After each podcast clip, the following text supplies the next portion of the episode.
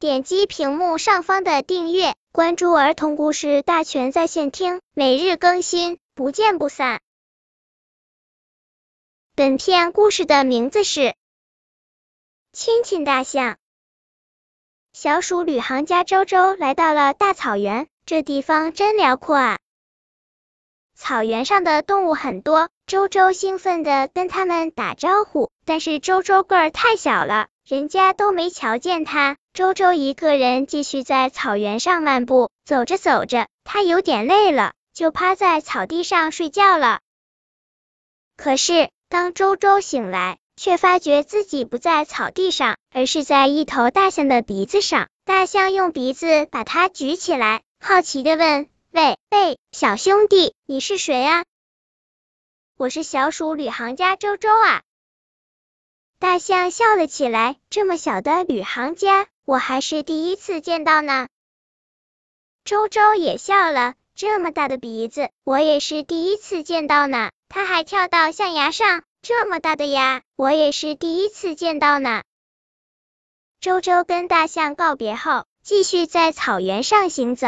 夜里，他刚要在一棵树下睡觉，就见两个扛着枪的人匆匆跑来。他们点起火，一面烧水，一面聊天。周周竖起耳朵一听，原来这两人是来盗猎象牙的。周周可不喜欢这样的人。他悄悄拖走了他们的包，包里装着两人的晚餐呢。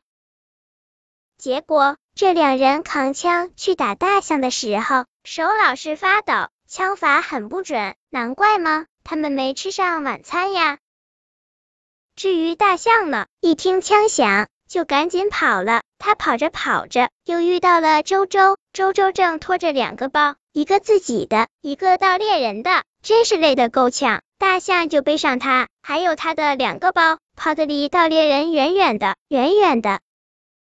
休息的时候，周周把包里的饼拿出来跟大象分享。周周吃一小块，剩下的大象全吃掉了。大象很感激周周，他对周周说：“你帮了我这么大的忙，我应该亲你一下。”但是大象的大嘴亲不到周周的小脸，他有点失望。